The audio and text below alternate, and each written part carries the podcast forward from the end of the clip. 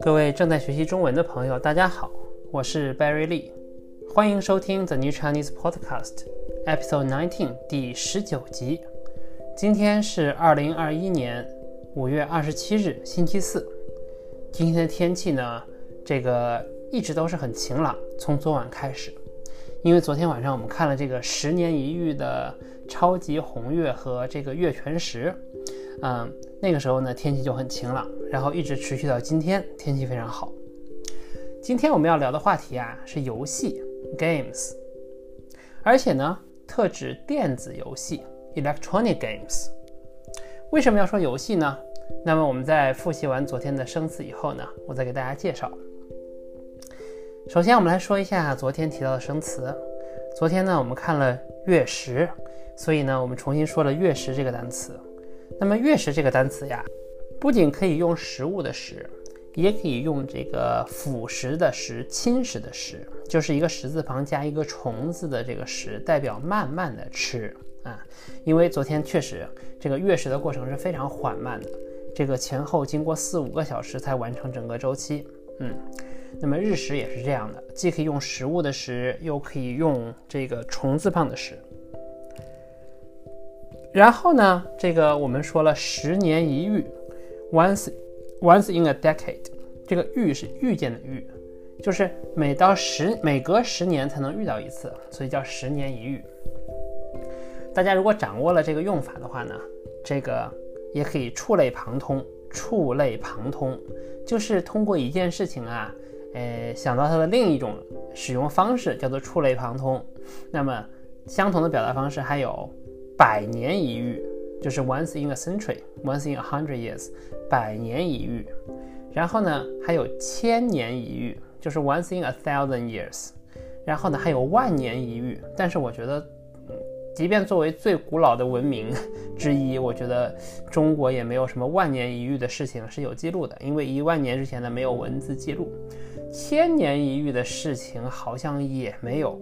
嗯，百年一遇的话呢，经常有，主要是指一些大洪水，比如说在呃历史的水文资料当中，呃每隔这个每一百年就会出现一次，就叫百年一遇。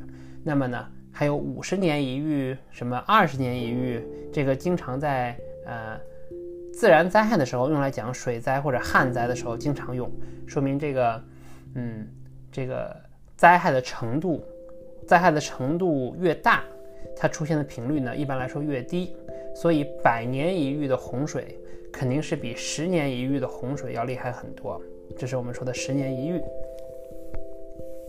然后呢，这个 我们昨天还说了，这个光阴荏苒和弹指一挥间，这两个比较古典的表达方式啊，都是说时间过得飞快。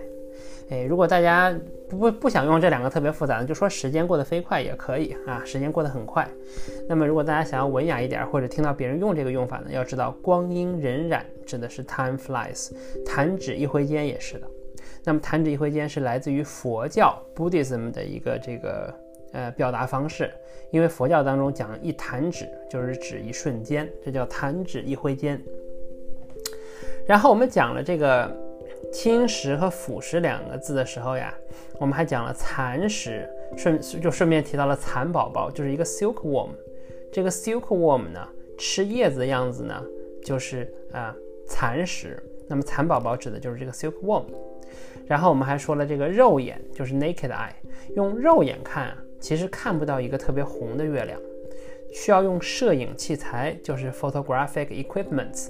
呃，就像我这个放在我的这个封面上，上一期封面上这个比较红的月亮，就是我用一个相机拍的啊，相机照相机 camera 就是一个 photographic equipment，那么 video camera 也是一个 photographic equipment，摄这叫摄影器材，嗯，摄影器材。用来拍照的，无论是拍静态还是动态的影像，无论是这个 static 的还是这个 dynamic 的 image，哎，都叫做摄影器材。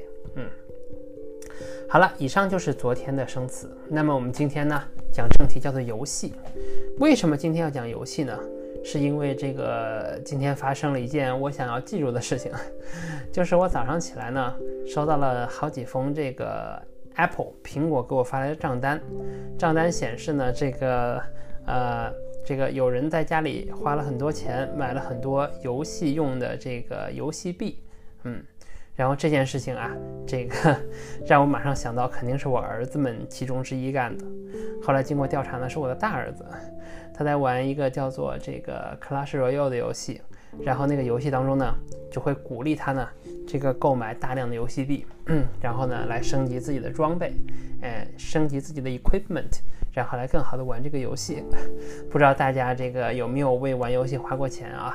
我也不是没有花过的，但是一下子花出去好几百澳元，这个 让我我倒没有觉得说大发雷霆很生气，因为我觉得这个不是我儿子的错，这是游戏的错，嗯。那么很多这样的游戏呢，它设计出来啊，就是为了让这个玩的人呢，呃，get addicted，玩的成瘾，成瘾，addiction。那么成瘾之后呢，就会花大量的时间和金钱，嗯，这是游戏不好的地方。但是这仅仅是这个话题的由来吧。但是我这次呢，并不是说想说游戏有多么的不好。因为我其实非常能够理解我的这个小朋友啊，毕竟才这个十岁，呃，如果他们有一些这种行为上的问题，多半不是他们的问题，是这个大人的问题，是大人教育的问题。其实我今天更加想这个从一个客观或者积极的角度来说一下游戏，同时给大家介绍一下跟游戏相关的词汇，因为这个根据这个 Spotify 给给给出我的这个听众的数据啊。那么我的听众呢，大部分是十八到二十二岁的年轻人。各位年轻人，你们好。那么十八到二十二岁呢，我想大家肯定很多人是在大学里边学习中文，中文专业的学生。呃，然后呢，也有不少二十三到二十七岁的人，我觉得对我来说也是年轻人。那么这个低于十八岁的和这个高于三十五岁的是相对比较少的。嗯，所以这个。我的听众里边，我可以说大部分的人都是比我年轻的，诶，当然，据说六十岁以上的这个前辈也是有的，哈，啊，所以这个，我觉得呀，说游戏这件事情还是蛮相关的，因为说实话，我年轻的时候我自己就非常喜欢玩游戏，那么小的时候呢，我小的时候，这个中国最流行的是红白机，红白机就是那个很经典的这个任天堂的游戏机，Nintendo。Nintendo 啊，游戏机，它是经典的红色和白色的组合，它的颜色啊，呃，机身是白色的，手柄是红色的，所以在中国叫做红白机。哎，就是这个 Nintendo 的这个卡带机，它上面要插一个黄色的卡带，然后卡带里边是这个集成电路，然后呢就有很多游戏。那么经典的游戏像什么超级玛丽、Super Mario。啊，魂斗罗，哎呀，魂斗罗的英文叫什么我都不是很清楚。然后有很多很经典的游戏，那个时候，呃，然后在卡带机过了以后啊，我后来又再次接触游戏的时候呢，就到了电脑时代了。因为那个时候虽然也有一些什么 PlayStation 的早期的版本啊，但那个时候我家里面没有，那么中国也没有，啊，很少有。呃，但那个时候开始有个人电脑了，而且电脑的这个。Personal computer 就是中国叫电脑啊，Personal computer 个人电脑就开始有了。然后呢，这个电脑用在学习，我觉得可能是很久以后的事情。其实最早大家有电脑的话，主要是用来玩游戏。我还记得那个时候玩了一个很经典的这个角色扮演游戏，role playing game RPG，叫做角色扮演游戏啊，角色扮演类的游戏叫做《仙剑奇侠传》。那个时候应该是一九九九五年到九六年左右吧，呃，是这个台湾台湾的某家公司开发的游戏啊，震惊了这个中文文化圈里的所有这个玩过游戏的年轻人，真的是太好玩了，太好玩了，是一个时代的经典 classic，嗯。那么到了后来呢，这个电脑的电脑的这个呃运算能力越来越强，然后各种不同的游戏也越来越多。那么我觉得说，我上大学的时候啊，那时候经典的游戏，比如说这个 Counter Strike 反恐精英，嗯，还有这个 Starcraft 星际争霸，然后到后来的这个 Minecraft Minecraft 不是。不是啊，叫魔兽争霸。魔兽争霸的英文叫什么？嗯，不是 Minecraft，呃，我需要去我需要去查一查它的英文叫什么。嗯，这个 Minecraft 是很久很久以后才有的，是二零零五年、零六年，中文叫做《我的世界》Minecraft，这是我儿子他们比较喜欢玩的游戏了。那个时候，这个游戏已经开始出现 3D 了啊，3D games，但是呢，3D 的引擎能力还不是很高。但是，哎呀，作为一个曾经也非常爱玩游戏的年轻人，其实我非常能够理解我自己的小孩为什么很贪玩，这个很想玩。嗯，然后呢，我觉得收听我收听我节目的各位吧，应该也有自己喜欢玩的游戏。嗯，我觉得应该也是这个每一代人都有每一代人特别喜欢的东西在游戏里边。那么到我上大学以后呢？呃，这个那个时候刚刚出现网络游戏这一种东西，就是 online games。